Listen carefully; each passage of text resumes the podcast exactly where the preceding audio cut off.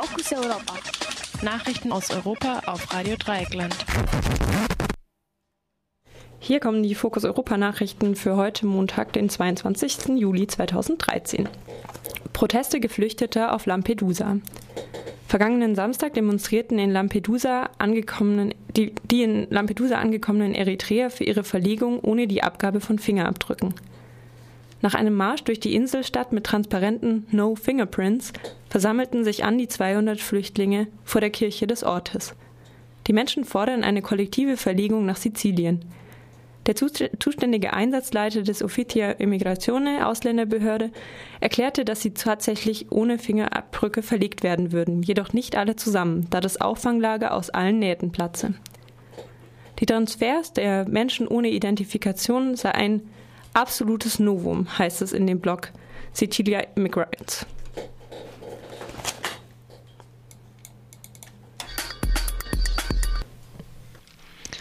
Zwischenparteilicher Dialog in Portugal gescheitert. Dies hatte sich bereits am Freitag abgezeichnet, als der Generalsekretär der sozialdemokratischen Oppositionspartei PS vor den Journalisten zugeben musste, dass es keinen Konsens für die nationale Rettung gäbe. Der portugiesische Präsident Aníbal Cavaco Silva erklärte am gestrigen Sonntag in einer Mitteilung mit blumigen Worten, wie wichtig in einer europäischen Demokratie die Dialog- und Kompromissfähigkeit sei. Er räumte immerhin die Möglichkeit ein, den Wahlkalender zu ändern. Er hatte sich und seiner Regierung vergangenen Montag die Frist von einer Woche für die nationale Rettung und die zwischenparteiliche Einigung gegeben. Dafür nahm er den Dialog mit den beiden Regierungsparteien der rechtskonservativen CDS-PP und der neoliberalen PSD sowie mit der sozialdemokratischen Oppositionspartei PS auf die politische Krise in Portugal zieht sich bereits seit drei Wochen hin, nachdem Finanzminister Vítor Gaspar am 1. Juli und der Außenminister Paulo Portas am, am Tag darauf ihren Rücktritt erklärt hatten.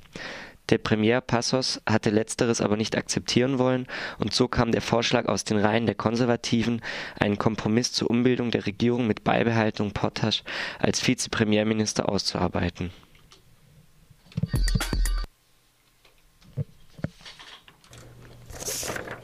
Unruhen in Pariser Vorstadt. Rund 30 Kilometer außerhalb von Paris, in dem kleinen Vorort Trapp, wurden am vergangenen Wochenende Autos, Abfalleimer und Bushaltestellen verwüstet. Grund für die Ausschreitungen sind die als Schikane empfundenen Kontrollen der französischen Polizei. Wie die französische Tageszeitung Le Monde berichtet, kommentierten die AnwohnerInnen die Ausschreitungen wie folgt. Wenn man hundertmal kontrolliert wird, dann knallt's beim hundertersten Mal. Der konkrete Anlass der Ausschreitungen war die Kontrolle einer vollverschleierten Frau von den Antillen. Die Polizei wollte den Gesichtsschleier lüften, als es zu der Auseinandersetzung mit dem Ehemann der Frau und anderen Anwesenden kam. Nach der Auseinandersetzung kam es zu mehreren Verhaftungen. Diese waren dann auch Anlass für, für, für Jugendliche, protestierende Polizeigebäude mit Steinen und Molotow-Cocktails anzugreifen, um die Freilassung der Inhaftierten zu fordern. Schon bei der Verabschiedung des sogenannten Burka-Gesetzes vor drei Jahren hatten PolizistInnen gewarnt, dass es bei solchen Kontrollen in neun von zehn Fällen zum Konflikt kommt. Immer mehr Asylsuchende werden schon bei ihrer Einreise inhaftiert. Das zeigt eine vom Diakonischen Werk in Hessen und Pro Asyl durchgeführte bundesweite Recherche zur Situation in Abschiebungshaft in Deutschland. Die Menschen werden oft inhaftiert, weil ihnen unterstellt wird, sie könnten sich der Abschiebung entziehen. Da die Geflüchteten oft schon vor ihrer Ausreise traumatisierende Verfolgung und Folter erlebt haben, kann die erneute Haft eine ernstzunehmende Verschlechterung ihrer psychischen Gesundheit bedeuten. Im Abschiebungsgewahrsam in Eisenhüttenstadt in Brandenburg befinden sich derzeit mindestens vier Häftlinge wegen mangelnder medizinischer und psychologischer Versorgung in Hungerstreik. Karl Kopp von Pro Asyl zur vor kurzem in Kraft getretenen Dublin-III-Verordnung. Für Schutzsuchende bedeutet Dublin II und auch Dublin III, dass Europa ihnen nicht gewährt die freie Wahl ihres Asyllandes, sondern sie werden eben hin und her geschoben. In Dublin II Kontext werden Tausende von Asylsuchenden nach Aufgriff inhaftiert und nach einem Dublin-Verfahren in ein anderes Land überstellt. Das drückt aus, dass sich was verschoben hat. Dublin steht dafür, dass es eigentlich weniger um ein gemeinsames Asylsystem geht, sondern eben gerade um diese Nicht-Zuständigkeitsregelung. Ich bin nicht zuständig, ich schiebe die Verantwortung an andere Staaten, in der Regel an Außenstaaten ab. In Athen billigt das Parlament ein Gesetz über einen neuen öffentlich-rechtlichen Sender.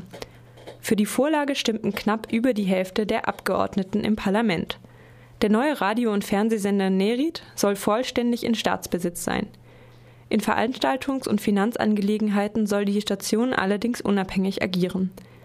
Der Staat soll durch den Finanz-, den Kultur- und einen eigens eingesetzten Rundfunkminister bei den Hauptversammlungen vertreten sein. Der Rundfunkminister soll außerdem die Mitglieder des Aufsichtsrates benennen.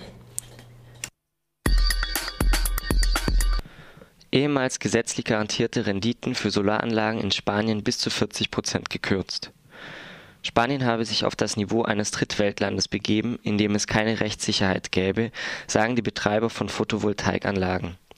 Die Regierung hätte Investoren angeregt, ihr Geld in erneuerbare Energien zu stecken und ihnen bestimmte Konditionen garantiert, die nun gebrochen würden. Es wird gar von einer verdeckten Enteignung gesprochen, Eigenverbrauch würde bestraft. Das Gesetz wirkt rückwirkend und schafft die Einspeisevergütung von Solarenergie praktisch ab